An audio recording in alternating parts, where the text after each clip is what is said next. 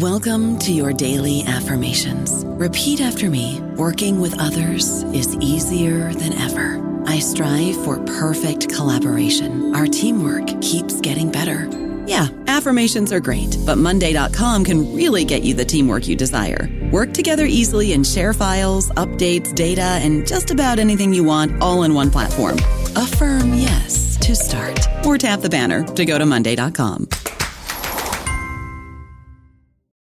Join us today during the Jeep Celebration event. Right now, get 20% below MSRP for an average of 15178 under MSRP on the purchase of a 2023 Jeep Grand Cherokee Overland 4xE or Summit 4xE. Not compatible with lease offers or with any other consumer incentive offers. 15,178 average based on 20% below average MSRP from all 2023 Grand Cherokee Overland 4xE and Summit 4xE models in dealer stock. Residency restrictions apply. Take retail delivery from dealer stock by 4 1. Jeep is a registered trademark. Hola, esto es New Books Network en español. Bienvenidos a un nuevo episodio del canal de historia de New Books Network en español. Mi nombre es Diana Méndez y el día de hoy tengo el gusto de conversar con el doctor Luis Alberto Arrioja Viruel, profesor investigador del Colegio de Michoacán y actual presidente de este centro de estudios. El doctor Luis Alberto es autor del libro Bajo el crepúsculo de los insectos, Clima, plagas y trastornos sociales en el Reino de Guatemala entre 1768 y 1805. Esta obra fue editada en 2019 por el Colegio de Michoacán, la Universidad de San Carlos en Guatemala y la Universidad Nacional Autónoma de Honduras. Este volumen Analiza dos grandes plagas de langosta que irrumpieron en el reino de Guatemala y prueba que surgieron y evolucionaron en estrecha relación con las oscilaciones climáticas y los fenómenos naturales extremos que ocurrieron durante la etapa final de la pequeña edad de hielo. En suma, la investigación del doctor Luis Alberto propone una serie de enfoques para estudiar las plagas de langosta en una dimensión que las articula directamente con el devenir del clima y los grupos humanos. Bienvenido, doctor. ¿Qué tal? ¿Cómo estás? Muy buenos días. Muchísimas gracias a, participar en esta entrevista sobre el libro de mi autoría. Muchísimas gracias, Diana. Qué gentil. La agradecida soy yo. Para ir abriendo conversación, quisiera pedirle que nos cuente sobre su trayectoria y la manera en que surgió la idea por emprender una investigación que sacara a la luz una multitud de fenómenos naturales que incidieron en la historia del reino de Guatemala. Sí, como no, con todo gusto. Fíjate que el, origen de este libro y sobre todo de los problemas que estudio en el mismo se remontan prácticamente a los primeros años, de, al primer lustro de este siglo, eh, en una etapa en la que estuve estudiando en el Colegio de México un doctorado en historia y realicé una disertación sobre eh, pueblos de indios y conflictos agrarios en, Oaxaca entre los siglos XVIII y XIX. Y fíjate que a la luz de estar haciendo esta investigación, me iba encontrando muchísima información sobre problemas de orden climático que ocurrían en los años de mi investigación de doctorado. Problemas que tenían que ver con heladas, con sequías, con la presencia de estas plagas de insectos. Y en específico sobre el caso de los insectos, había como un, una ruta geográfica de arribo de los mismos siempre de sur a norte, es decir, era una ruta migratoria de las famosas langostas procedentes precisamente de los territorios eh, limítrofes con lo que hoy en día conocemos como Chiapas, eh, y Guatemala hacia la zona del istmo de Tehuantepec y otros territorios al interior de lo que era la vieja intendencia de, Oaxaca. Y la verdad que fui guardando mucha información al respecto. Y llegado el momento, ya posterior a, que me gradué, a que empecé a desarrollar eh, una carrera académica eh, en una institución como es el Colegio de Michoacán, Dentro de mis proyectos de, investigación planteé precisamente empezar a entender cómo y por qué surgían estos eh, cambios atmosféricos en el siglo XVIII y XIX y cuál era la incidencia que tenían en las estructuras agrarias y en las estructuras sociales eh, de México. Y precisamente eh, uno de estos fenómenos naturales que eran muy recurrentes eh, en, mis bancos de información, pues eran las plagas de langosta. Y un poco rastreando su origen, su procedencia geográfica y sus, nivel de, sus niveles de afectación en estas estructuras que he mencionado, pues me fui eh, percatando que las grandes zonas de anidación y de origen de, de, estos fenómenos, de estas plagas migratorias, pues se ubicaban prácticamente en lo que era el viejo reino de Guatemala.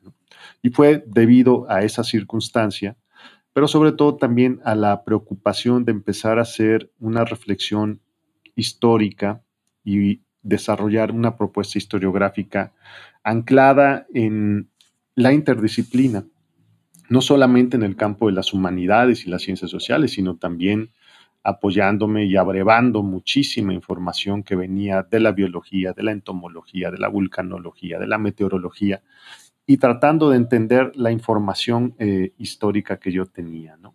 Y fue debido a eso que, que emprendí este amplísimo proyecto.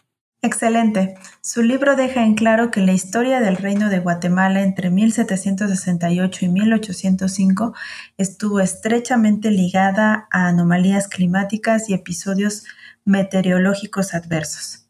De ellas, las sequías ocuparon el primer grado de importancia, pues, retomando sus palabras, afectaron tanto la base material de los hombres más solventes como las bocas de los grupos más desprovistos. Además de ello, resulta sorprendente descubrir que entre 1750 y 1807 acaecieron en este territorio 14 erupciones. En palabras de Humboldt, el área se convirtió en un estanque de erupciones. ¿Podría comentarnos cuál fue el papel de estos eventos en la afectación de la atmósfera y su relación con las sequías? Sí, cómo no, con todo gusto. Bueno, yo creo que de entrada hay que señalar varias cosas, que el actual territorio que conocemos como América Central, es decir, esa zona de países que van desde el norte de Panamá hasta las fronteras eh, del sur de México, es una zona que tiene un sistema biótico, unos ecosistemas muy complejos, es una zona que está expuesta obviamente a las corrientes de aire del Atlántico y del Pacífico, pero además es una zona que está montada sobre una serie de placas tectónicas que son sumamente dinámicas, que están en constante movimiento y que por ende provocan dos fenómenos muy curiosos y que son evidentes a la humanidad. Uno de ellos son los movimientos sísmicos, ¿sí? es decir, los temblores, los terremotos, y de igual manera, este dinamismo geológico de las placas tectónicas generan otro dinamismo en el subsuelo que a veces es un poco evidente para el hombre, ¿sí? que es el flujo de los materiales eh, piroclásticos o, en este caso eh, de, los materiales de las eh, lavas que componen toda la, corteza terrestre. Y por si eso no fuera suficiente, pues hay un, corredor volcánico muy, muy, muy claro, muy evidente en, este, en esta zona geográfica. Hay volcanes que han estado en una actividad permanente prácticamente en los últimos cinco siglos, ¿sí? como es el famosísimo volcán de fuego en Guatemala. Y podríamos decir que no hay una década en donde en, este, eh, en esta franja territorial no se haya experimentado una erupción volcánica de cualquier magnitud, desde las más básicas hasta las más complejas. Dadas también las condiciones geográficas que hay en el área, es una, es, el, Centroamérica es un espacio muy expuesto precisamente a la presencia de huracanes, a la presencia de tempestades, pero también a la presencia de alteraciones atmosféricas que tienen o tienden a manifestarse en formatos de grandes tempestades o bien grandes ausencias de humedad. ¿sí? En efecto, las sequías que yo estudio son una serie de sequías que ocurren en la segunda mitad del siglo XVIII y principios del siglo XIX, están estrechamente articuladas con una serie de oscilaciones climáticas que se enmarcan en esta última gran glaciación de la que tenemos conocimiento, que se denomina pequeña edad de hielo. Son sequías que no solamente van a irrumpir en el área centroamericana, sino prácticamente en todo el globo terráqueo, y tienen que ver sobre todo las sequías con un factor muy singular, que es la baja de las temperaturas en los casquetes polares. al momento en el que ocurren estas bajas de temperatura en esta gran glaciación que se llama pequeña edad de hielo, y en específico en este marco temporal, que es el que se está ahorita eh, hablando, que es la segunda mitad del siglo XVIII, pues vamos a ver que estos fenómenos de la ausencia de humedad se empiezan a presentar prácticamente en todo el globo terráqueo. Y en específico, yo lo que hago es estudiarlos en, este, en este momento, en el momento en el que irrumpen en el área centroamericana. Ahora bien, eh, durante este periodo, como menciono en el libro, también se tienen muy bien documentado eh, la presencia de, otro fenómeno atmosférico muy singular que ocurre sobre todo en las fachadas del Océano Pacífico, tanto el continente americano como el continente asiático, y que se denomina vulgarmente o se le conoce como el fenómeno del niño, ¿no? ENSO, el famoso ENSO, que es un fenómeno que también se ha demostrado que así como trae grandes procesos de, eh, humedad en, las placas continentales, también trae grandes procesos de ausencia de la misma. Y eh, Hoy en día los oceanógrafos e inclusive los meteorólogos han evidenciado que el hecho de que e, en estos momentos en que ocurre el niño en la, sobre todo en la fachada pacífica del continente americano, hay estudios que demuestran que hay un mayor eh, volumen de agua en, los océanos situación que genera a su vez eh, una mayor presión sobre las placas tectónicas y haya, por ende, un mayor dinamismo geológico. Y es muy probable que este dinamismo geológico sea también uno de los puntos que hayan eh, estimulado ese gran número de erupciones volcánicas en la segunda mitad del siglo XVIII. Sobre la otra parte de tu pregunta, pues es muy evidente y hay también una amplia literatura que demuestra que si algo tienen las erupciones volcánicas, además de ser muy impresionantes, muy llamativas, muy destructivas en el sentido de que van degradando todo lo que encuentran a su paso, es que también son uno de los factores que alteran eh, de una manera directa la composición química del aire, que alteran la luminosidad solar hacia la cubierta vegetal, que depositan sobre todo en, la atmósfera millones de partículas imperceptibles para la visibilidad humana, pero que trastornan toda una serie de fenómenos naturales que ayudan precisamente a, la vida natural eh, este, del planeta. Y estos elementos conjuntos, precisamente en esa segunda mitad del siglo XVIII, pues lo que dan como resultado son estos grandes procesos de sequía, de transformación del paisaje, de deterioro ambiental, ¿sí? de, cambio en las condiciones climáticas de la época, ¿no? Y es lo que de alguna manera estoy eh, estudiando precisamente a través del libro que hoy comentamos. Magnífico, ha sido muy detallada su respuesta. Antes de comentar las reacciones sociales que generaron las plagas que estudia, ¿podría hablarnos sobre la biología de las langostas? ¿Cuáles fueron los factores ambientales que permitieron su avance a través del área en cuestión? Sí, cómo no, con todo gusto. Bueno, eh, la langosta, que es una es un eh, artrópodo que prácticamente existe en todo el mundo. Hay una variedad muy singular en el área centroamericana eh, que se conoce como langosta centroamericana, precisamente, Peisifrom, Peisifrom centroamericana. Eh, en su estado, digamos, solitario, es un simple saltamontes que no causa ningún daño a, su entorno, que puede vivir en armonía con los ecosistemas. Sin embargo, al ver esta especie, al verse expuesta a periodos de oscilaciones en las condiciones atmosféricas y, sobre todo a largos periodos de incremento en, las temperaturas y ante todo de, sequías, es, un, es una especie que empieza a experimentar ante esas condiciones una mutación en su sistema endocrino.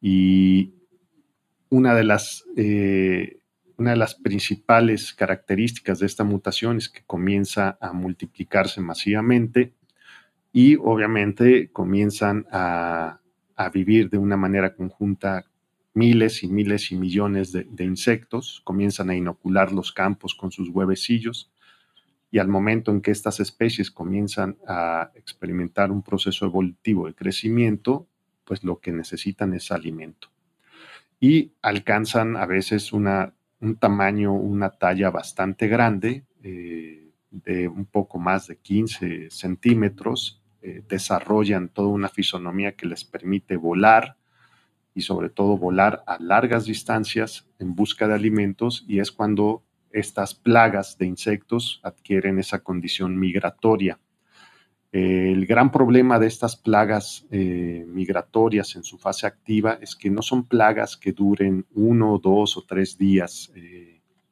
en su estado, digamos, activo, sino que pueden llegar incluso a durar hasta décadas si no hay una medida del ser humano o bien una acción de la naturaleza que interrumpa su ciclo biológico, ¿no?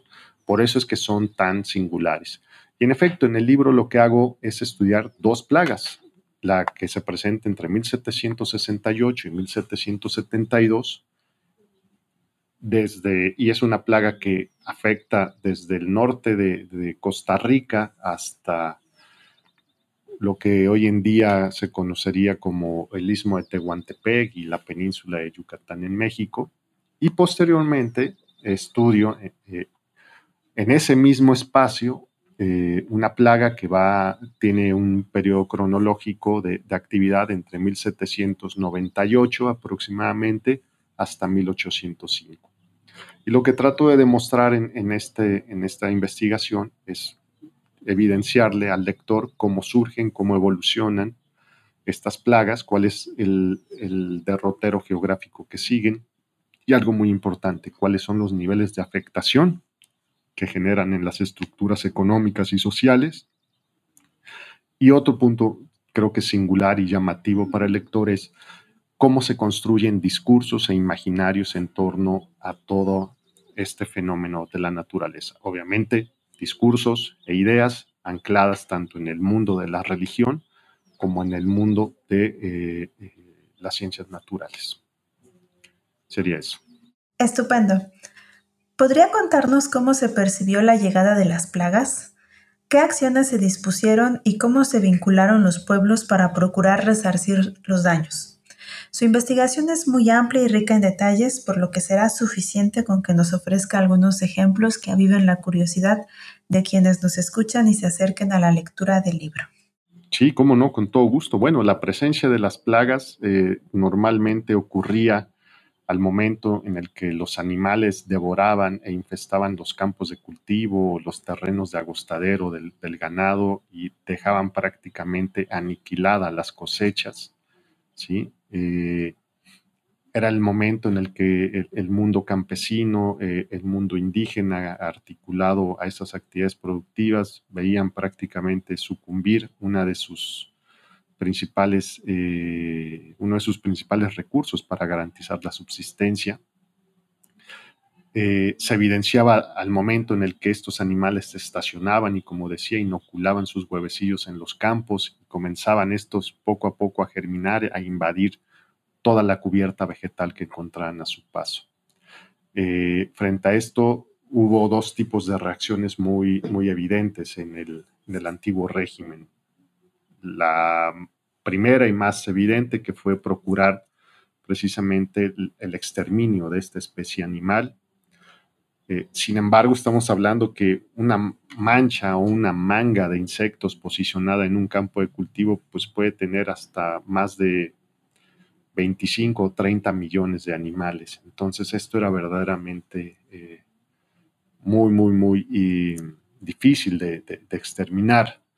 Eh, se evidenciaba también cuando llegaban los nubarrones de, insectos o pasaban por encima de los pueblos y generaban eh, ruidos ensordecedores precisamente por la estridulación de sus, de sus alas y, el movimiento que iban generando, obscurecían prácticamente los campos de estas grandes eh, nubes de, animales que como en algunos testimonios lo refiero en el libro, tardaban a veces hasta seis, siete horas en pasar de, un sitio a otro, ¿no? por la gran cantidad de, insectos.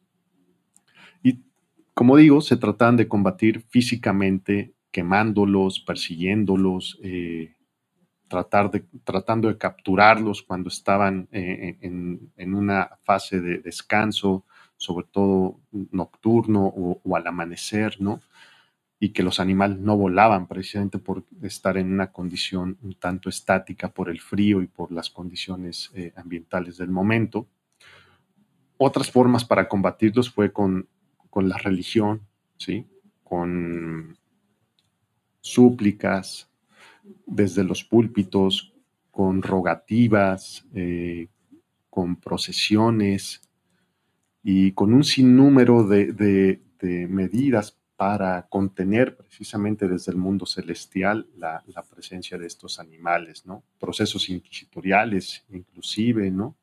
Se, pusieron en práctica y, una serie de artilugios anclados en el mundo de las viejas religiones para contener precisamente el avance de los mismos, ¿no? Eh, cabe señalar que, esto nos lleva a otro punto creo muy importante, que son los discursos bíblicos, las ideas que desde la antigüedad hubo en relación a la presencia de estos insectos eh, y su relación con los grupos sociales, ¿no? Eh, y esto pues es muy evidente hacia el siglo XVIII, en estas sociedades en donde el peso de la religión es sumamente eh, importante e inclusive podríamos decir es, es uno de, los, de las directrices de la vida diaria del mundo indígena y campesino de la época. Y bueno, es lo que trato un tanto de, de evidenciar en este trabajo. Muchas gracias. Considero que ha hecho un recuento muy sustancioso. Pasando a un ámbito más general y como penúltima pregunta, quisiera pedirle que nos cuente, tras haber completado esta investigación, ¿Cuál es su perspectiva sobre el estudio de los vínculos entre la naturaleza, el mundo animal y las sociedades? ¿Cómo entender las cualidades de estos vínculos en el marco de un nuevo proceso de cambio climático? Claro, bueno, yo creo que deben de ser vínculos cada vez más revisitados desde las ciencias sociales y las humanidades. Creo que eh, el estudio que, que estoy planteando, si algo pone en evidencia, es que es un trabajo que no se había realizado con tanto rigor desde el campo de la historia y sí desde el campo de la entomología o la meteorología. ¿sí? Y creo que, es muy necesario el tejer puentes con otras disciplinas, con otras especialidades que sobre todo a nosotros como historiadores nos ayudan a comprender con mayor detalle numerosos fenómenos de la naturaleza que determinan el día a día de, la humanidad. Eh, la relación con el medio ambiente, la relación con el clima y la relación con los animales a veces es tan cotidiana que por eso mismo pasan desapercibidos. Sin embargo, son determinantes, son puntos que garantizan el equilibrio tanto de la subsistencia de las especies como del ser humano. Y creo que debido a eso es que debemos de prestar muchísimo más atención en el análisis de, estos vínculos. Eh, yo invitaría a los jóvenes estudiantes, sobre todo, que tienen inquietudes a veces de plantear estudios interdisciplinarios o relaciones eh, entre la historia y otros campos del conocimiento, que lo hagan, porque de verdad que son muy necesarios y desde el mundo académico son muy bien recibidos. Maravilloso. Sí. Muchas gracias, doctor. Para ir cerrando nuestra entrevista, ¿podría decirnos en qué nuevos proyectos está trabajando? Claro, bueno, pues ahora actualmente soy el presidente del Colegio de Michoacán, me encuentro eh, al frente de esta gran institución, impulsándola desde diferentes eh, áreas del conocimiento, sobre todo vinculando los proyectos y las iniciativas institucionales ante espacios gubernamentales como espacios académicos.